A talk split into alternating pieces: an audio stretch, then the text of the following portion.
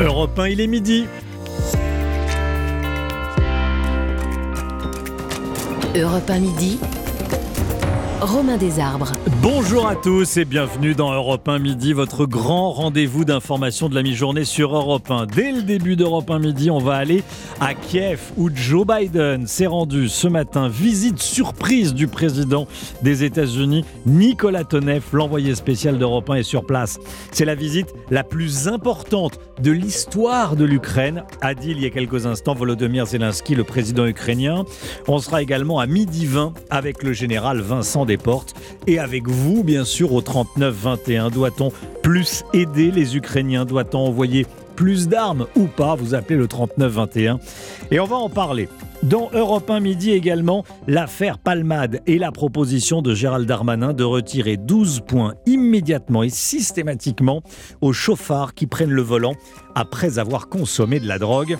On sera à 12h45 avec Pierre Lagache, vice-président de la Ligue contre la violence routière.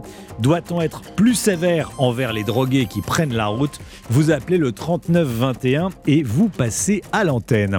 La tendance météo Anissa Dadi avec une deuxième partie de journée ensoleillée. Oui, ça y est, les brouillards de ce matin se sont quasiment tous dissipés. Le soleil rayonne sur les deux tiers sud de la France. Ça reste un petit peu plus compliqué, un petit peu plus nuageux au nord de la Loire. Les températures, elles, sont toujours au-dessus des moyennes de saison, hein, comprises entre 10 et 22 degrés cet après-midi. Merci Anissa et à tout à l'heure pour la météo complète.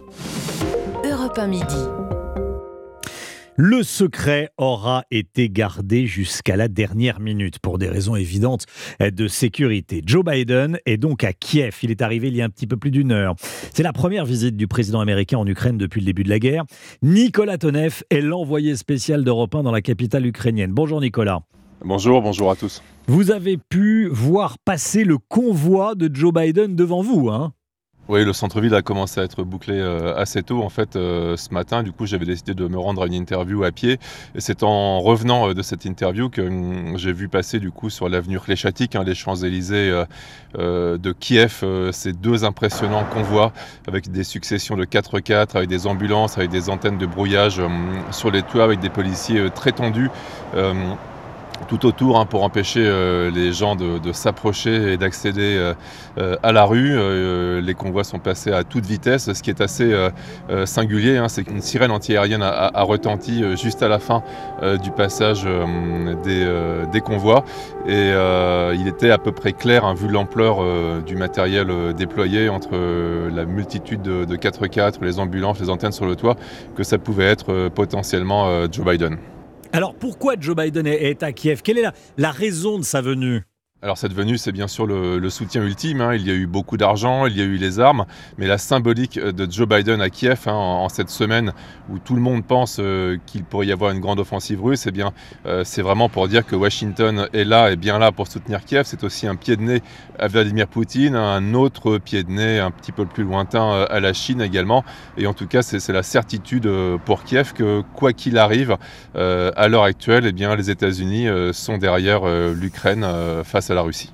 Nicolas Tonev depuis Kiev pour Europe 1. Nicolas Tonev, l'envoyé spécial d'Europe 1 en Ukraine. Écoutez ce qu'a dit Joe Biden il y a quelques instants lors d'une conférence commune avec Volodymyr Zelensky. C'était il y a un an cette semaine. Nous avons parlé au téléphone, Monsieur le Président. Il était très tard à Washington et très tôt à Kiev. Les avions russes et les tanks étaient en route et vous m'avez dit que vous entendiez des explosions derrière vos fenêtres. C'est à ce moment-là que le monde allait changer. Et quand je vous ai demandé qu'est-ce que je peux faire pour vous aider, je me rappelle de votre réponse. Vous m'avez dit, réunissez les leaders du monde et demandez-leur de supporter l'Ukraine. Voilà, et on sera donc avec le général Desportes eh, dans un instant. Eh, le président ukrainien Volodymyr Zelensky a quant à lui assuré que la Russie n'avait, je cite, aucune chance de gagner la guerre qu'elle a lancée il y a bientôt un an. Voilà ce qu'a dit donc Volodymyr Zelensky. Les États-Unis, principaux soutiens de l'Ukraine en matière d'aide militaire, et la crainte de Washington, c'est qu'en face, la Chine ne devienne l'allié numéro un de la Russie. Hier, le secrétaire d'État américain Anthony Blinken avait accusé Pékin d'envisager de fournir des armes à Moscou. Le gouvernement chinois a démenti ce matin. Et puis de son côté, le chef de la diplomatie européenne, Joseph Borrell, prévient la livraison d'armes à l'armée russe par la Chine serait une ligne rouge à ne pas franchir, bien sûr, pour l'Union européenne. Un an de guerre entre Russes et Ukrainiens, un an que les certitudes sur la paix en Europe ont volé en éclats. Les différents pays du vieux continent se préparent à l'idée d'affronter un nouveau conflit de haute intensité. Cela passe par des augmentations significatives des budgets consacrés aux armées, mais aussi, mais aussi par des exercices militaires plus intenses. William Molinier avec nous. Bonjour William. Bonjour Romain. C'est cette semaine que débute l'exercice le plus important de l'armée française depuis la guerre froide. Il s'agit du plan Orion 23. Plusieurs milliers de soldats vont y participer. Oui, hein. les états-majors français le planifient depuis deux ans maintenant. On entre désormais dans la, dans la phase opérationnelle de l'opération. Cela signe le retour des grandes manœuvres militaires dans l'Hexagone. 7000 soldats vont être engagés à partir de cette semaine et pendant un mois dans le sud de la France et en Méditerranée. Des parachutages et des débarquements amphibies dans la région de Sète et de Castres vont être menées. Cette opération doit montrer la capacité des armées françaises à entrer en premier sur un territoire hostile et très bien défendu. L'exercice Orion se poursuivra mi-mars avec plusieurs semaines de gestion de crise interministérielle à Paris et dans les préfectures. La résilience des institutions sera ainsi mise à l'épreuve avant un retour au printemps sur le champ de bataille dans le Grand Est avec des combats d'artillerie, de chars et d'infanterie. Le scénario sera cette fois-ci celui d'un conflit de haute intensité entre deux armées conventionnelles sur des fronts multiples, terre, air, mer, mais aussi espace, cyber et lutte informationnelle. Jusqu'à 15 000 militaires français et alliés seront engagés pour s'entraîner au plus près des conditions dans lesquelles s'affrontent euh, aujourd'hui Russes et Ukrainiens dans le Donbass. William Molinier, merci beaucoup. Euh, William, voilà la situation en Ukraine, la France qui s'entraîne pour une guerre de haute intensité. Est-ce que la situation vous inquiète? Tout simplement, vous appelez le 39-21. On sera donc à, à midi 20 avec le général Vincent Desportes. Europe 1 midi. Midi 30, 13h. Romain Desarbres. Plus d'une semaine après l'accident de voiture impliquant Pierre Palmade, le ministre de l'Intérieur, Gérald Darmanin, rebondit sur l'actualité et prend en main le dossier des violences routières. Hier, dans le JDD, le journal du dimanche, Gérald Darmanin s'est dit favorable à deux mesures fortes le retrait du permis de conduire en cas de test positif à la drogue ou à l'alcool au volant et la création du, de l'homicide routier, du chef judiciaire d'homicide routier. Clotilde Dumay, bonjour Clotilde. Bonjour. De quoi parle-t-on exactement? Expliquez-nous. Eh bien, d'abord concernant hein, le permis de conduire, le ministre de l'Intérieur rappelle qu'on ne peut pour l'instant le retirer automatiquement qu'en cas de récidive. La conduite sur l'usage de stupéfiants n'est sanctionnée que d'une perte de 6 points. Gérald Darmanin veut donc aller jusqu'à 12 points dès qu'un conducteur est contrôlé positif à la drogue ou à l'alcool, sans toutefois préciser s'il y avait un seuil minimum de consommation. La création du chef d'homicide routier à laquelle le ministre réfléchit avec le garde des Sceaux est également encore un peu floue hein, pour euh, Rémi Jossaume, avocat spécialiste en droit routier. Cette nouvelle terminologie n'aurait de sens que si elle fait passer l'infraction de la catégorie des délits à celle des crimes avec des peines encourues supérieures à 10 ans avec toutes les difficultés que ça va poser, puisque pour qu'il y ait un crime, il faut qu'il y ait une intention criminelle, c'est-à-dire une volonté d'aboutir à une conséquence précise. Donc une fois qu'on aurait dépassé ce, barrage juridique, euh, on pourrait en, effet envisager que euh, lorsque quelqu'un n'a peut-être pas voulu les conséquences de ses actes, en tout cas, il a bien voulu prendre le risque de ses actes, c'est-à-dire prendre le volant en ayant consommé des stupéfiants et de l'alcool par exemple. Et puis Gérald Darmanin a aussi promis un million de contrôles routiers contre la drogue cette année. Il y en a eu 800 000 d'après le ministre l'an dernier. Clotilde Dumay, merci beaucoup Clotilde. Et pour Pierre Palmade, l'horizon judiciaire s'assombrit un peu plus. On a appris qu'une enquête préliminaire était ouverte depuis ce week-end par le parquet de Paris, après un signalement de l'un des proches de, Palmade, d'un des proches de, de l'humoriste. Cette personne soupçonne Pierre Palmade de détenir des images à caractère pédopornographique. David Montagnier avec nous. Bonjour David. Bonjour Romain, bonjour à tous. Service police-justice d'Europe 1, bien sûr. Euh, qu'est-ce qu'on sait à l'heure actuelle de cette nouvelle affaire? Il s'agit d'une nouvelle enquête en réalité, hein, qui n'est pas directement liée à celle ouverte après l'accident de voiture qui a été causé par Pierre Palmade. Tout commence par un signalement effectué par un homme auprès de la police samedi après-midi. Il se dit proche de l'humoriste. Il aurait indiqué qu'il avait en sa possession des vidéos et des enregistrements audio prouvant que Pierre Palmade détenait des images à caractère pédopornographique. L'auteur de ce signalement a été donc entendu hier euh, par les enquêteurs de la brigade de protection des mineurs afin de vérifier notamment si ces accusations sont fondées. Le domicile parisien euh, de l'humoriste a été perquisitionné hier après-midi. Du matériel informatique a bien sûr été saisi et en fonction de ce que trouveront les enquêteurs, Pierre Palmade pourrait être placé une nouvelle fois en garde à vue afin d'être auditionné. Euh, si les faits étaient avérés, il encourait pour cette infraction une peine de 5 ans de prison et 75 000 euros d'amende. David Montagnier, merci beaucoup David. L'affaire Palmade, on va continuer à en parler bien sûr. On sera, hein, je vous le disais, avec Pierre Lagache, vice-président de la Ligue contre les violences routières aux alentours de, de 12h45 et avec vous au 39-21, vous appelez euh, pour nous dire si vous estimez qu'il faut être plus sévère envers les délinquants de la route et notamment ceux qui ont consommé de la, de la, drogue, mais, mais également de l'alcool, bien sûr.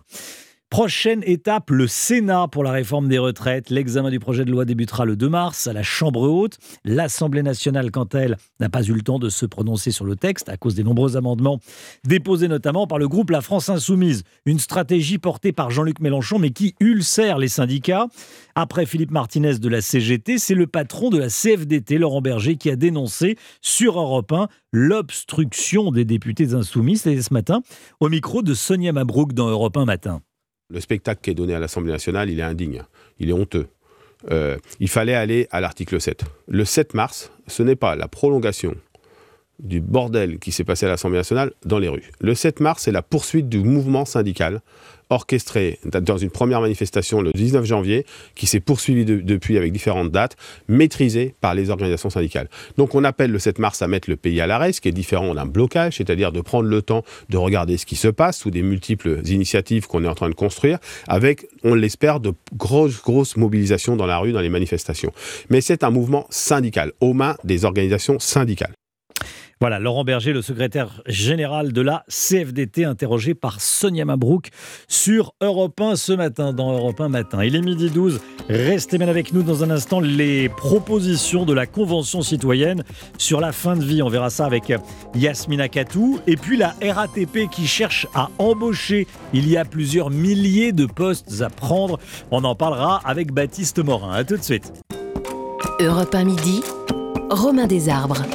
Trois mois après le lancement de la Convention citoyenne sur la fin de vie voulue par Emmanuel Macron, les 180 participants ont rendu leur premier avis. Alors pas de mesures avancées à ce stade, mais plus l'expression d'une position claire. Yasmina Katou avec nous. Bonjour Yasmina. Bonjour. L'expression d'une position claire. Alors, à la question, l'accès à l'aide active à mourir. L'accès à l'aide active à mourir doit-il être ouvert? La grande majorité des membres de la Convention a répondu oui. Oui, les 184 participants à la Convention citoyenne ont tranché. Le cadre actuel d'accompagnement de la fin de vie ne répond pas aux différentes situations rencontrées par les soignants et les familles.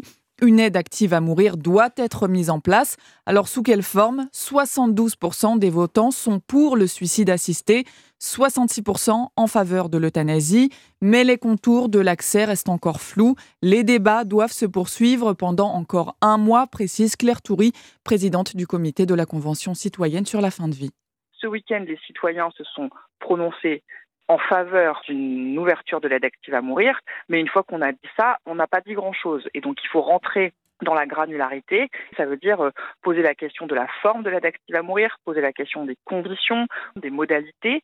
Et donc, euh, les questions appellent des questions. Et hier, l'accès du suicide assisté aux mineurs a aussi été discuté. Plus de la moitié des participants ont voté pour. Les conclusions des travaux menés par les citoyens seront rendues au gouvernement le 19 mars prochain. Pour rappel, il s'agit là d'une consultation. Le gouvernement n'est pas obligé de suivre l'avis qui sera rendu. Merci beaucoup, Yasmina. Les services de transports en commun de toutes les régions ont des problématiques de recrutement. En région parisienne, c'est le cas aussi. Si vous êtes usager des transports en commun en Ile-de-France, vous l'avez remarqué, le service s'est fortement dégradé ces derniers mois. Plusieurs raisons à cela. Euh, principalement, le manque de bras. La RATP veut régler le problème avant les JO de 2024. Baptiste Morin avec nous. Bonjour Baptiste. Bonjour Romain, bonjour à tous. L'entreprise qui est désormais dirigée par l'ancien Premier ministre Jean Castex lance aujourd'hui une campagne de recrutement sans précédent. Oui, 6600 postes à pourvoir en 2023, dont 4900 en CDI. Alors dans le détail, vous avez 3100 postes de conducteurs de bus et de métro, 700 postes d'agents d'accueil pour les gares et les stations du réseau RATP, ou encore 400 postes d'agents de maintenance parce que lorsque il y a des retards de métro, ça peut être dû aussi à des problèmes de maintenance. Voilà ce qui a provoqué également la dégradation du service sur les derniers mois. L'enjeu est de taille pour la RATP, comme l'explique Marie Cosson, directrice développement des compétences à la RATP, au micro d'Aurélien Fleureau. C'est effectivement un niveau historique de recrutement cette année qui euh, répond à deux grands enjeux. Le premier, c'est d'assurer l'offre de services et de transports attendus par notre autorité organisatrice, Île-de-France euh, Mobilité. Et puis le second, c'est de nous préparer à deux grands événements sportifs que la région parisienne va accueillir. Le premier, euh, qui est la Coupe du Monde de rugby à la fin de l'année 2023, et le second, bien entendu, à mi-2024, les Jeux olympiques et paralympiques de Paris. Reste la question de l'attractivité romain. Eh bien, la RATP se défend de ne plus attirer les profils. Elle avance avoir reçu l'année dernière, en 2022, plus de 90 000 CV. Baptiste Morin, merci beaucoup Baptiste, chef du, service économie d'Europe 1. Il est midi 17. Ça, c'est un, un, générique qui rappelle très certainement des souvenirs à tous les enfants des années 80. Albator. Et si on écoute le générique d'Albator, bah, c'est pas uniquement pour le plaisir de l'écouter, c'est parce qu'on a appris la mort du créateur d'Albator, de ce manga, Leiji Matsumoto. Il avait 85 ans. Et en plus de ses nombreuses bandes dessinées, euh, bandes dessinées, on le connaissait également pour sa collaboration avec le groupe Daft Punk au début des années 2000. Et oui, Leiji Matsumoto qui nous a quittés à l'âge de 85 ans. Voilà, créateur notamment de la série à succès dans les années 80. Ça remonte, et oui, ça ne nous rajeunit pas. Albator. Donc voilà. Allez, la bourse. Un mot de la bourse. Avec vous, Claire Lemaître de boursier.com. Bonjour Claire. Bonjour Romain. Qu'est-ce que ça donne à Paris, Claire? C'est une toute petite baisse, moins 0,1%, 7342 points. Le CAC 40 reste donc proche de ses records. Mais il est un peu en manque d'inspiration. C'est souvent le cas quand Wall Street est fermé. Et c'est jour férié aujourd'hui aux États-Unis. Du côté des valeurs, Forvia, l'ex-Forestia progresse de plus de 2% après ses résultats. Ça se passe bien pour l'équipementier automobile qui vise une progression de ses ventes et de sa rentabilité cette année. Son concurrent Valeo en profite et gagne 1,8% dans son sillage. Les marchés sont hésitants en Europe. Londres est stable, plus 0,1 pour Londres.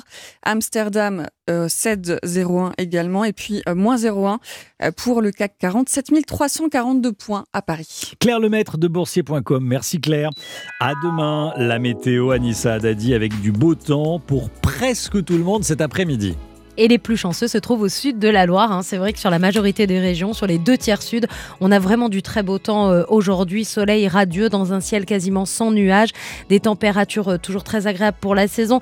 Alors attention, hein, c'est plus couvert au nord de la Loire, sur le tiers nord, avec sur la Bretagne, le centre-val de Loire, la Normandie, la région parisienne, des passages nuageux. Et puis surtout sur la pointe Finistère, la pointe du Cotentin et les Hauts-de-France, des nuages bien plus épais qui, eux, viendront masquer le soleil.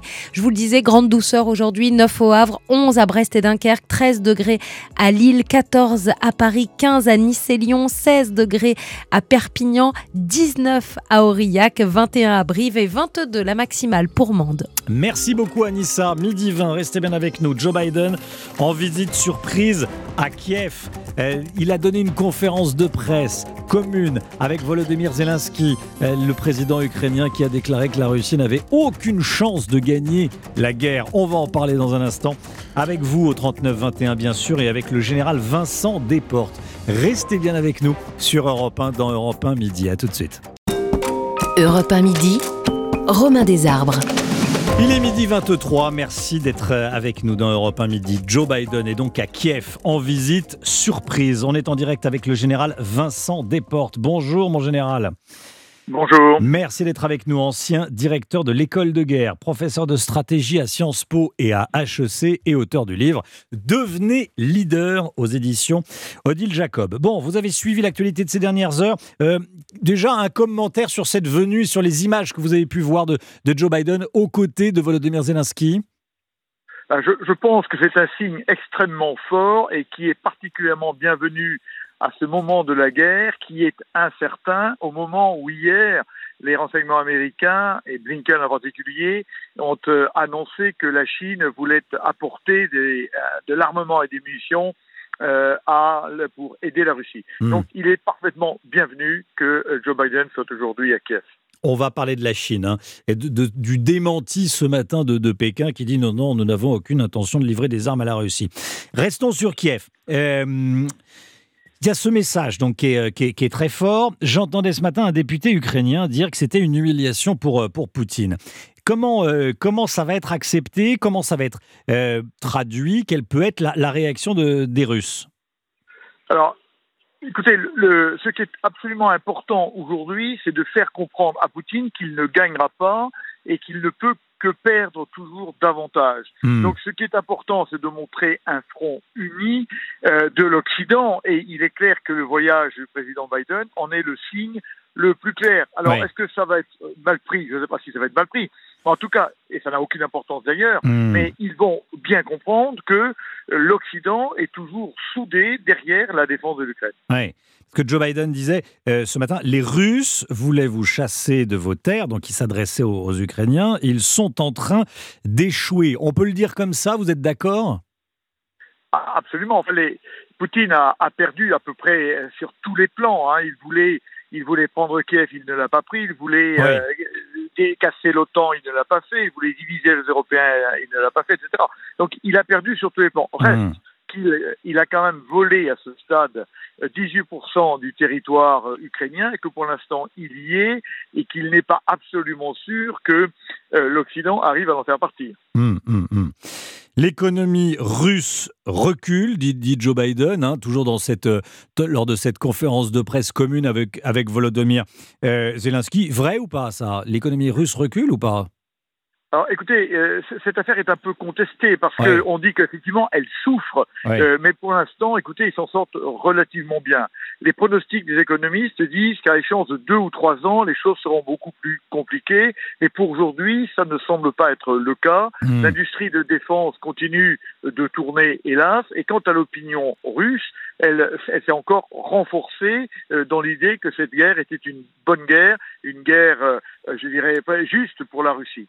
Oui. Euh, mon général, euh, un mot de, de, ce qui se passe en ce moment. Que dire de la sécurité de, de Joe Biden? Euh, Quand j'ai vu les, les, images du président des États-Unis à Kiev, en plein cœur, de, en plein cœur de, de, Kiev, je me suis dit, bon, espérons pour lui et pour la sécurité et, la paix dans le monde que, que les, les, Russes ne bombardent pas la ville.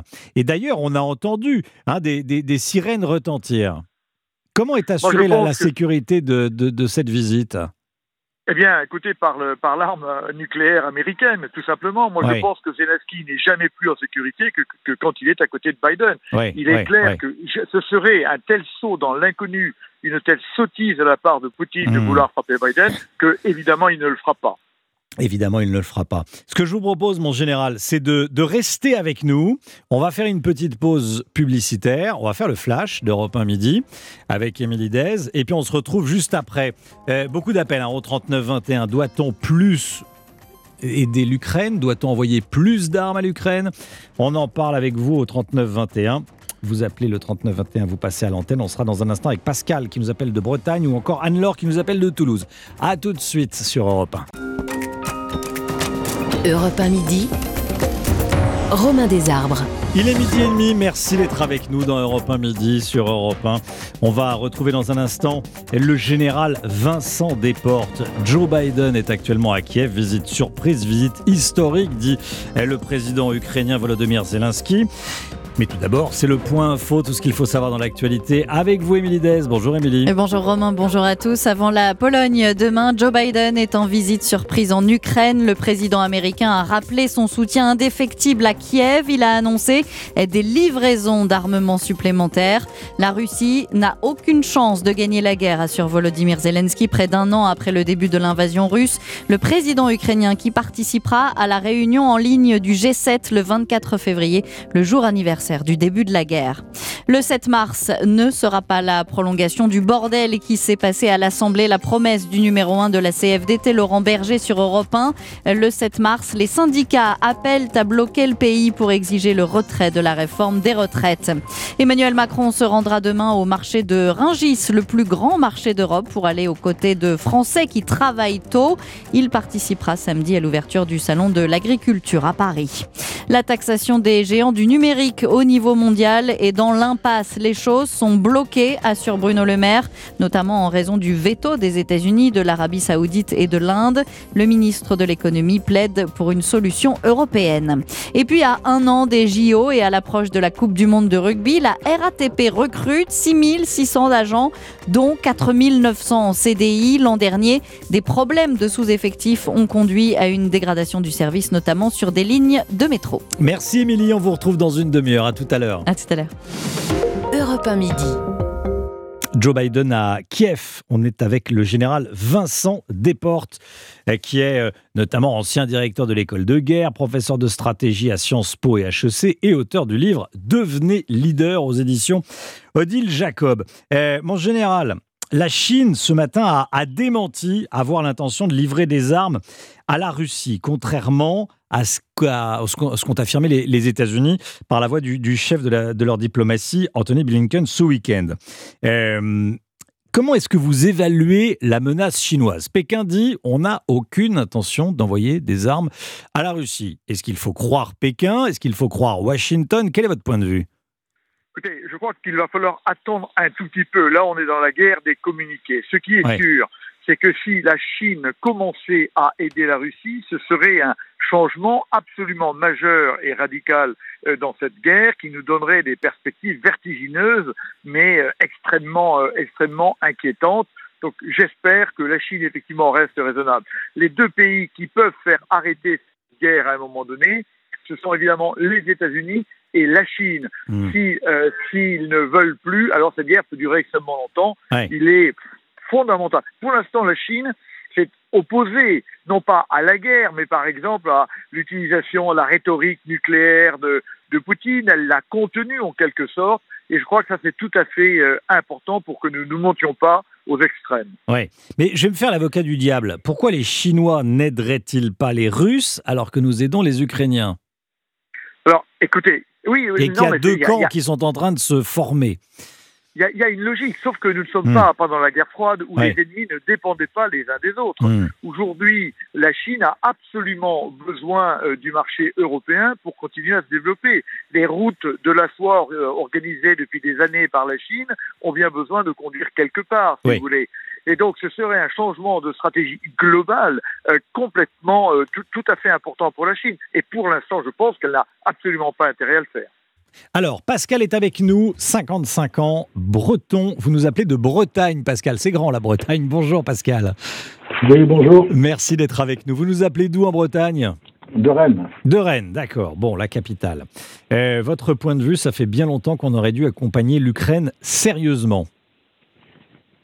Oui, je pense que globalement, le, les hésitations, les discussions, enfin, le fait qu'on soit des démocraties, fait que nos prises de décision sont longues et, et globalement, euh, Poutine euh, a parié sur le fait que on n'accompagnerait pas, que l'Europe ne serait pas solidaire, que voilà. Donc aujourd'hui, le fait d'être euh, comment dire, un petit peu dans la discussion, un peu comme en 1938, euh, lors de la guerre de 39-45. Ouais. Euh, on était dans cette même logique, en fait, de discussion et de faiblesse des démocraties. Là, on a prouvé. Vous pensez qu'on qu est naïf vis-à-vis -vis de Poutine? Pardon Vous pensez qu'on est naïf vis-à-vis -vis de Poutine Oui, je est pense qu'il faible. est naïf et puis et je pense que le fait d'afficher euh, cette faiblesse lui a permis de faire un pari qu'il est en train de perdre, Hmm. mais de prendre ce pari. Euh, L'histoire se répète euh, en l'occurrence, et donc euh, je pense qu'il faut aujourd'hui être beaucoup plus ferme. voilà, je fais toujours la, la comparaison avec un voisin. On vient chez vous, on vient se servir dans votre frigo, vous allez vous défendre, vos Ouais. voisins vont vous aider. Oui, on est dans Hmm. une logique où il faut être très simple finalement. Général Vincent Desportes, euh, vous entendez hein, ce, que dit, ce que dit Pascal. Euh, en clair, il faut pas que la, main tremble, il faut pas tergiverser et il faut euh, beaucoup plus aider l'Ukraine, l'aider plus massivement. Qu'est-ce que vous dites à Pascal? Ah, moi, je crois que votre auditeur a raison. Je crois qu'il faut être clair, si vous voulez. C'est bien un peu le problème de cette guerre, c'est qu'elle est conduite par l'Occident un peu en réaction permanente. Il n'y a pas de véritable projet.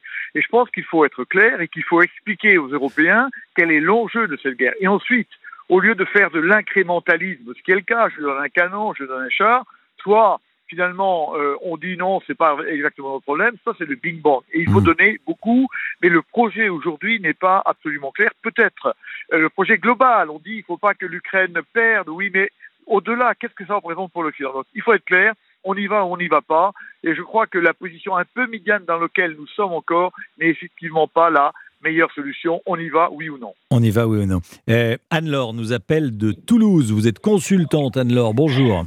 Bonjour, bonjour messieurs, bonjour messieurs. Alors, vous, vous n'êtes pas, euh, vous n'êtes pas d'accord avec euh, ce qu'on est en train de se dire. Vous dites qu'il n'y a pas, il n'y a pas d'issue. Nous n'avons pas les moyens d'aider l'Ukraine. Surtout en France, on n'a rien. Voilà, donc enfin, déjà je précise que je suis, euh, j'étais en face pour qu'on aide l'Ukraine jusqu'à maintenant, qu'on Oui. aide le peuple ukrainien. Oui. Voilà, c'est un peuple qui, qui mérite Bien tout sûr. ce qu'on a fait jusqu'à présent. Oui. Maintenant, ma question c'est euh, combien de temps ça va durer? Moi, euh, qu'on me dise oui, Puti- euh, Poutine a déjà perdu la guerre, j'en sais rien, et ça peut durer dix ans comme ça. Et donc aujourd'hui en Europe, bah, quels sont les, quel quel est l'état des armées en Europe? L'Allemagne, euh, je ne sais pas trop ce qu'il y a. En France, bah, ça fait quand même quelques années, euh, en termes de budget, on, on, on était plutôt euh, déclinant. Là, euh, les Zelensky réclame des chars maintenant et des avions, ok? Donc là, nos chars Leclerc, déjà le président Macron n'a pas dit qu'on allait envoyer. Non, pour l'instant, on n'en envoie pas. hein. technologies- Des technologies très avancées. Euh, donc là, pour l'instant, ce sont les Allemands, les Américains qui envoient des chars. Et encore, on voit bien que c'est assez compliqué. C'est bien beau d'envoyer des chars, mais il y a toute une chaîne logistique derrière. Donc ça va pas se faire comme ça du jour au lendemain.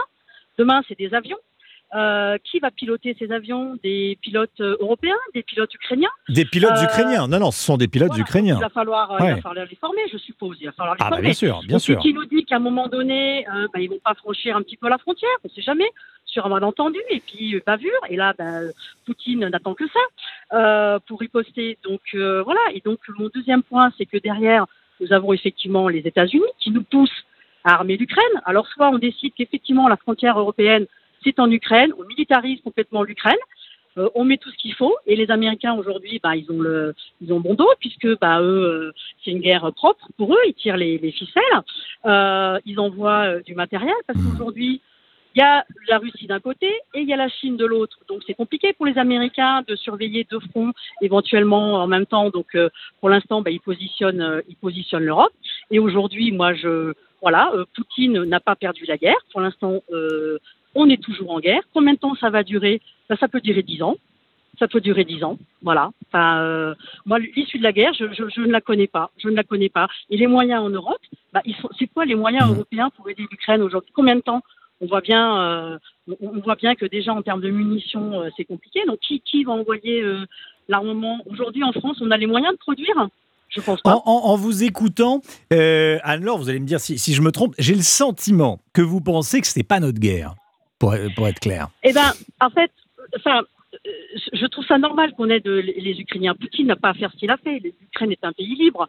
Mais je me dis juste, euh, ju- jusqu'où ça va aller? Ou alors on décide que effectivement, l'Ukraine, c'est une base avancée. Voilà, c'est une base avancée définitivement sur la durée. Voilà. Parce qu'on n'entend pas parler de la voie, euh, de la voie diplomatique, mais c'est vrai qu'avec Mm. Poutine, on se dit, bah, qu'est-ce qu'il est possible de faire? Voilà. Et peut-être qu'il y a des choses qui se font euh, discrètement. Et voilà. Mais la voie diplomatique, on n'en entend absolument pas parler. Voilà. Et- Bah. Et, et- et Poutine, on ne sait pas ce qu'il va faire demain. Emmanuel Euh, Macron dit qu'au final, ça Ouais. se traitera Ouais. euh, par la voie diplomatique, qu'on peut tourner le problème dans tous les sens. Euh, sur la position d'Emmanuel Macron, d'ailleurs, euh, général Desportes, euh, il est isolé ou pas? Il veut que l'Ukraine gagne, mais sans écraser les Russes. Il dit, il dit, la position de la France est très claire. Il faut, un, la Russie n'avait pas à envahir l'Ukraine. Deux, il faut que l'Ukraine gagne. Et trois, il ne faut pas. Alors, il utilisait le mot humilier. Maintenant, il dit il ne faut pas écraser les Russes. Mais en clair, ça revient, ça revient au, même. Alors, alors non, pas, pas exactement. Ah. Ça ne revient pas exactement au même, mais j'y Ah, expliquez-le. reviendrai. Oui. Par contre, je voudrais dire d'abord que votre auditrice a, euh, a parfaitement euh, raison. C'est-à-dire que tout ça, ça manque de clarté. C'est ce que je disais tout à l'heure. Ça manque de clarté. Il faut décider est-ce que c'est notre guerre complètement ou pas et expliquer aux Français pourquoi c'est leur guerre. Parce que c'est effectivement Mmh. euh, leur guerre. Mais il faut être euh, clair, on ne l'est pas assez. Maintenant, ce qu'a dit votre auditrice est, est également juste. Qui est toujours en ligne, hein, la- Anne-Laure. Oui, oui. oui, ben, formidable. Euh, Elle est- il faut absolument que la, si la France, euh, et elle a raison, euh, soutient l'Ukraine, il faut qu'elle se mette vraiment en économie de guerre. Parce que nous n'y sommes pas, malgré les volontés du gouvernement qui est en train de se lancer, mais il faut décider véritablement de se préparer à cette guerre, et nous ne sommes pas véritablement préparés industriellement euh, à le faire. Quant à la position du président Macron, elle est parfaitement, euh, parfaitement raisonnable. C'est un des seuls gouvernants aujourd'hui qui ne se laisse pas conduire par l'émotion. Alors il y en a d'autres, il y a quand même Biden et Scholz, mais beaucoup se laissent conduire par l'émotion. On ne peut pas nier l'émotion collective des peuples, mais il est clair que il faut que l'Ukraine perde, que pardon, pardon, que la Russie perde. Les Oui, choses oui. sont claires.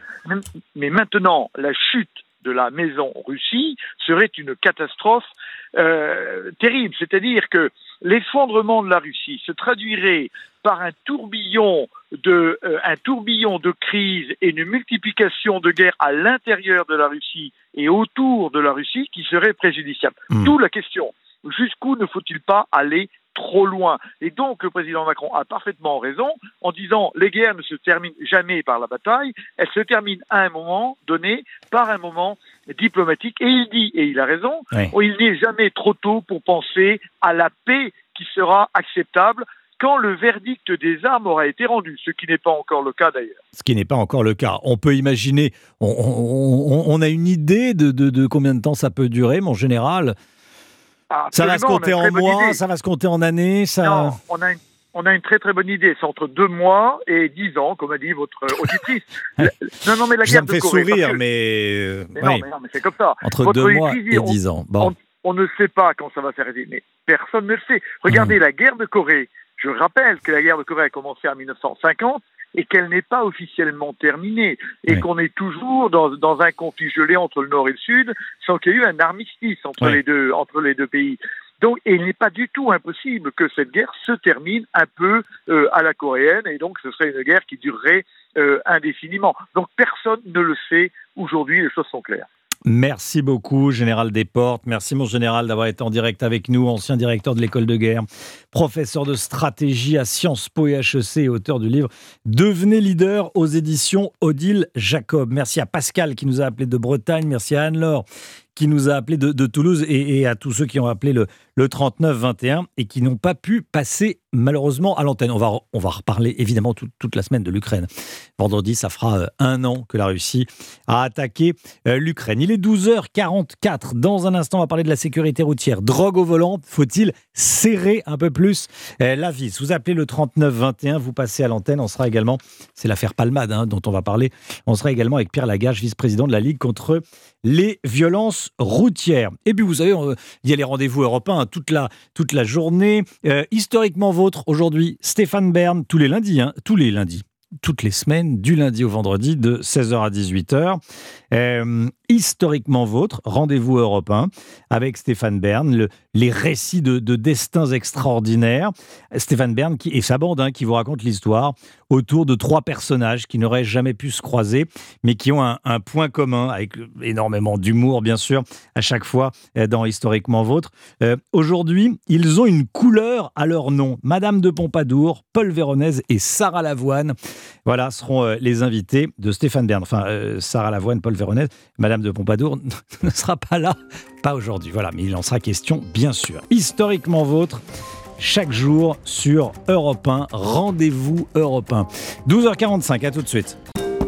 Europe 1 midi, Romain Desarbres. L'affaire Pierre Palmade, faut-il serrer la vis face aux délinquants de la route qui conduisent après avoir consommé de la drogue? On en parle avec Pierre Lagache, vice-président de la Ligue contre les violences routières. Bonjour Pierre Lagache. Bonjour. Merci beaucoup d'être euh, avec nous sur Europe 1, euh, dans, dans Europe 1 midi. Alors Gérald Darmanin a donc fait des, propositions ce week-end, vous les connaissez par cœur, ces propositions évidemment, c'était dans le journal du dimanche. Le ministre de l'Intérieur propose le retrait immédiat de, de 12 points du permis de conduire en cas de consommation de drogue au volant. Et, euh, et puis on va parler dans, un instant de, de- du délit d'homicide de routier.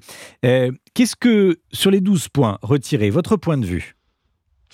Bah, écoutez, avant de, de- de parler précisément Oui. de cette mesure, il faut constater que enfin, euh, le sujet de la sécurité routière est, est reposé sur la table Oui. au niveau du gouvernement. Enfin, et il aura fallu un accident qui implique une personne connue euh, pour que ce sujet soit enfin réabordé. Oui. Donc ça, ça, ça peut in- interroger. hein. On a observé depuis des mois et des années euh, des reculades hein, du gouvernement sur les mesures de sécurité routière, le 90 km/h, le 110 km/h qui n'a pas été suivi. hein. C'était pourtant une proposition de la Convention citoyenne pour le climat, le contrôle technique de moto qui a été retoqué, très récemment le, les radars urbains qui ont, qui ont été mis à l'arrêt, euh, et, et- et un projet aussi euh, d'assouplissement du permis à points. Donc on, on était plutôt face à une euh, politique d'insécurité routière, et, et là il a fallu que cet accident dramatique euh, survienne euh, pour que des mesures euh, soient prises. Donc c'est important de le rappeler. Alors, on va revenir aux 12 points. Mais si ces mesures n'ont pas été prises, c'est parce qu'elles ne sont pas populaires. Les, le 90 km enfin le- les 80 km/h, c'est pas populaire. Ah, mais vous avez tout à fait raison. Je pense qu'aujourd'hui, le baromètre euh, de l'État en matière de sécurité routière, c'est le baromètre de l'acceptabilité. Euh, il, en, il en existe un autre, hein, c'est celui de l'accidentalité.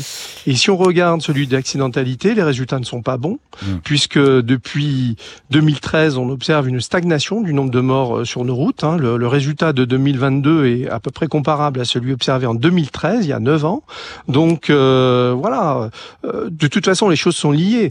Euh, les- on sait très bien que l'évolution de, de la sécurité sur nos routes, c'est d'abord une question de, de politique publique et euh, de, de gérer de projets politiques euh, portés ou non. Et force est de constater que depuis des années, euh, voilà, le sujet n'est plus du tout d'actualité pour des raisons. Euh, des mauvaises raisons qui sont effectivement le fait que le sujet n'est pas très populaire, mais il, il ne l'a jamais été. Non. Et heureusement que de temps en temps, nous avons affaire à des hommes politiques qui prennent les choses en main et qui prennent des décisions pour que les choses s'améliorent. Oui. Quand Nicolas Sarkozy, ministre de l'Intérieur, a mis des, des, des radars sur les, sur les bords des routes, les radars fixes, là, automatiques, c'était pas très populaire. Mais c'est. c'est- C'est Jacques Chirac hein, qu'on avait fait une cause nationale sous en Jacques 2012. Chirac, mais- oui, oui, oui. Jacques Chirac. Oui, Voilà. mais bon. Et on a divisé le, le nombre de morts sur les routes par deux. hein. On est passé de 8000 à Ça a 4000 été en moins d'un an. Oui, oui, ça a été efficace. Euh, on est en direct avec Annie, 87 ans, retraitée dans les Hauts-de-Seine. Euh, bonjour Annie. Bonjour. Merci de- d'être avec nous en direct dans Europe 1 Midi. On fait beaucoup de bruit sur cette affaire Palmade, mais il était Je temps qu'on prenne remercie, des... effectivement, Ouais.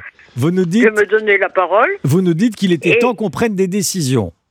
Les décisions, oui, je suis déjà euh, étonnée qu'on ne mette pas ceci uniquement sur le compte de euh, Pierre Palmade, qui est fort connu, Oui. parce que c'est une histoire qui dure depuis des années. On cache le permis, on laisse la voiture et on, on ignore absolument tout. Là, et c'est vraiment un problème. Et je ne suis pas d'accord avec euh, le libellé de 12 points enlevés. Je ne suis pas d'accord. Les points représentaient des fautes, une après l'autre. Je suis pour le retrait du permis en raison de l'utilisation, de la consommation de drogue. C'est tout. On retire le permis. Maintenant, il y a peut-être une idée derrière ça, c'est de faire repayer le médecin, l'étudier. Ces gens savent conduire, mais ils ne savent pas se conduire. C'est- Le problème est tout à fait différent. Il faudrait repasser le permis, c'est ça? Et si vous, si vous mettez 12 points, c'est ça? Oui. C'est qu'il a eu à force de, de fautes. Ça n'a pas de sens. Oui, c'est une grosse faute qui décide de l'abolition de cette son autorisation de conduire. C'est Oui, tout. oui, oui. Euh, qui- Retrait du permis de conduire. Retrait à vie. Ah oui, retrait du permis de conduire. Moi, je suis absolument contre l'histoire des points, Oui. parce que les points, les honnêtes gens les ont les uns après les autres Oui. et sont obligés de les récupérer. Là, le problème est tout à fait différent. Oui. Pierre, Pierre Lagache, qu'est- qu'est-ce que vous en dites? Alors, il y a un petit souci, c'est que quand on retire le, permis, alors c'est pas une raison, mais euh, ce qu'on vous répond, ce que j'ai entendu ces derniers jours, c'est que euh, il y a beaucoup de Français, beaucoup d'automobilistes qui, qui conduisent sans le, sans le permis. Du coup. Oui, alors sur la question du permis, euh, ce qu'on observe, c'est que les gens qui conduisent sans permis, ce sont souvent des gens, euh, le, en très grande majorité, qui n'ont jamais passé le permis de conduire pour, pour des raisons, euh, voilà, diverses et variées, mais notamment économiques. hein. Ah Donc oui. ça, il faut quand même, il faut quand même l'avoir en tête. Bon, ce qui n'empêche pas des délinquants de la route euh, qui n'ont plus le permis et qui l'ont perdu, de parfois de, de circuler sans permis, bien évidemment. Mais le sujet euh, n'est pas celui-là. En fait, par rapport à, à la question des 12 points, euh, ce que ça lève, c'est faut-il durcir les sanctions En fait, c'est ça le, le- le sujet. Euh, nous, ce qu'on constate, euh, puisqu'on on accompagne beaucoup de victimes euh, et on voit bien ce qui se passe dans les dans, dans les dans les procès, euh, c'est que les peines maximales qui existent hein, et qui sont plutôt lourdes, dans, le- dans, dans le cas de, de, de l'accident euh, de Monsieur Palmade, là, c'est c'est- c'est 10 ans et 150 000 euros d'amende. Bon, donc 10 ans de prison ferme. Donc ce type de, de peine n'est jamais n'est jamais prononcé et, et pire, c'est souvent très en deçà. Hmm. On a même des cas de figure où on a des comportements extrêmement déviants avec alcool et stupéfiants ou stupéfiants, euh, avec des morts et des blessés, où la, où la personne ne fera même pas de prison. Voyez. Donc euh, parce qu'il y a des aménagements de peine, euh, voilà. Et je tiens à souligner l'intérêt de la démarche du sénateur Laurent Saumon, qui a déposé en novembre dernier un projet de loi sur l'homicide routier, euh, qui vise à limiter les aménagements possibles et, et à faire en sorte que les peines de prison soient enfin prononcées, parce que c'est ça n'a pas de sens si vous voulez. euh, euh, ça n'est pas compris de la part des victimes, donc euh, c'est très très compliqué ensuite de se reconstruire euh, quand on a eu le sentiment euh, que les choses n'ont pas été euh, justes. Euh, donc ça c'est très important d'abord pour les victimes de durcir les sanctions, et puis ça sera enfin un signal, si vous voulez, par rapport à ce type de comportement. On a besoin de signaux en matière de sécurité routière. Et de. Nous n'avons eu Hmm. depuis des années que des signaux liés au relâchement. Voilà. Ce n'est plus un sujet. Il faut durcir les choses, c'est évident. Merci Pierre Lagache. Alors Pierre, je regardais, hein, et c'est effectivement sous la présidence de Nicolas Sarkozy le premier, le premier flash euh, sur le bord des routes, là les flashs, euh, les, radars automatiques, euh, mais inauguré par, par Nicolas Sarkozy et le, et le ministre Gilles de Robien en 2003. Voilà pour la petite histoire sur la, sur la RN20 à la ville du Bois en Essonne. Merci beaucoup Pierre Lagache. Ah, Pierre Lagache n'est plus là. Il a raccroché. Bah écoutez, merci beaucoup en tout cas d'avoir, d'avoir été euh, avec nous. Il est 12h56. C'est la France Bouge dans un instant. Bonjour Elisabeth Assayag. Bonjour Romain.